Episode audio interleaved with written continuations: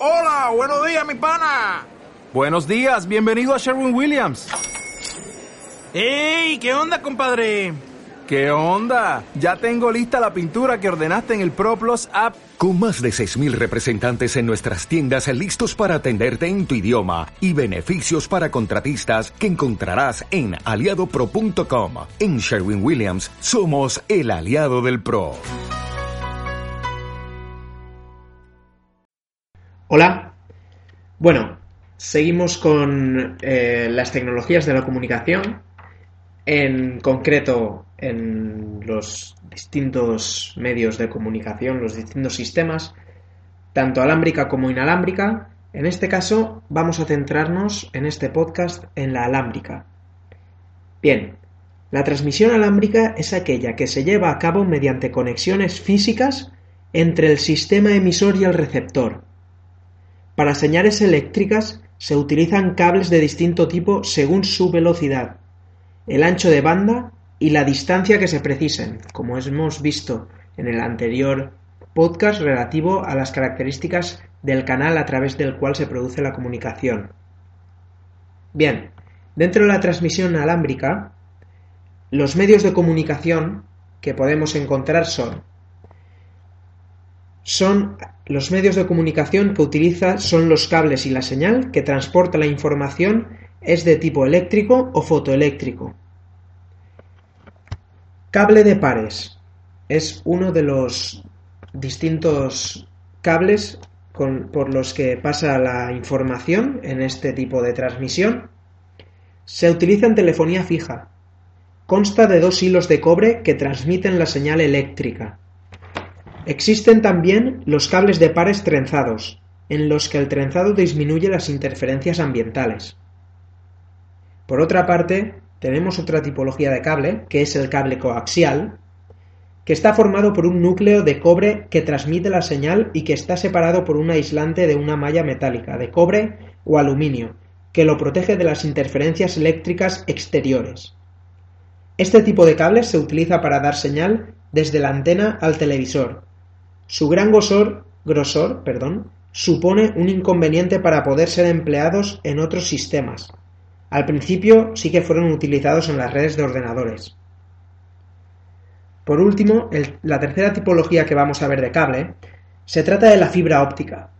La fibra óptica que tenemos eh, ahora tan actualmente eh, en nuestras casas y eh, la definición que podemos y las características que podemos encontrar en ella es, eh, es mediante pulsos de luz.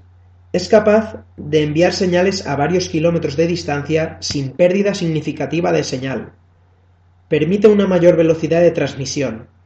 Evita interferencias electromagnéticas exteriores y protege de accesos no autorizados. El alma del cable está formada por filamentos de vidrio puro y un revestimiento también de vidrio, que posee, a su vez, una cubierta externa de protección. El sistema emisor envía la señal desde un láser o un LED y el sistema receptor recoge la señal mediante un fotodiodo. Hasta aquí los medios de comunicación alámbrica. Ahora nos vamos a centrar en los sistemas de comunicación alámbrica. Aunque la aparición del teléfono fijo revolucionó las telecomunicaciones, pues como sabemos, permitía transmitir mensajes de sonido, música y voz simultáneamente y en ambos sentidos. El primer sistema de comunicación a distancia en tiempo real fue el telégrafo, inventado años antes. Ahora vamos a ver algo sobre el telégrafo.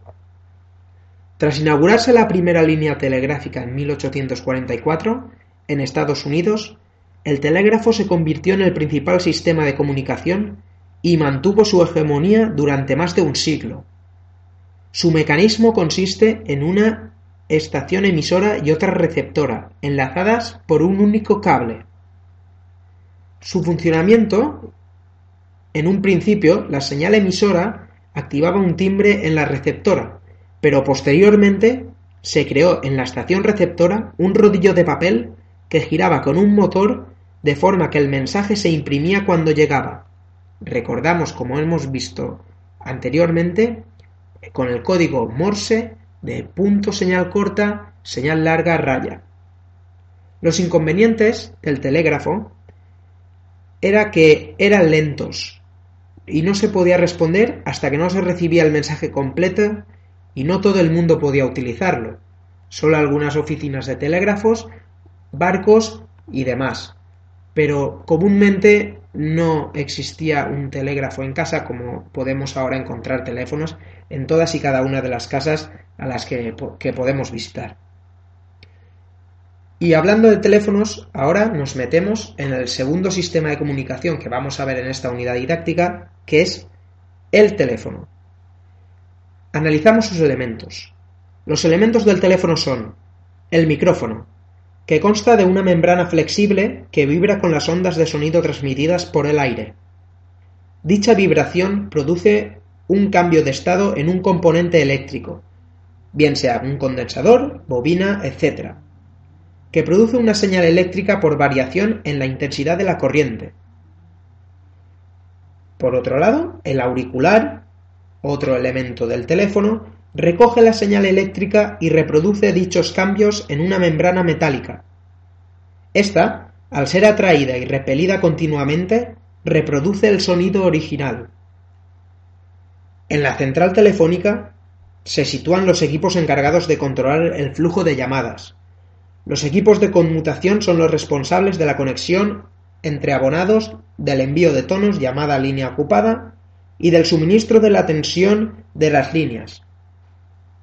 Bien, los tipos de centrales telefónicas que encontramos o hemos podido encontrar a lo largo de la historia, por un lado tenemos las centrales telefónicas analógicas, que requieren la intervención de una operadora que controle las llamadas de entrada y salida, y su uso está tendiendo a desaparecer. Es un sistema antiguo. Las centrales electrónicas analógicas, que funcionan con circuitos analógicos y digitales controladas por ordenadores más actuales.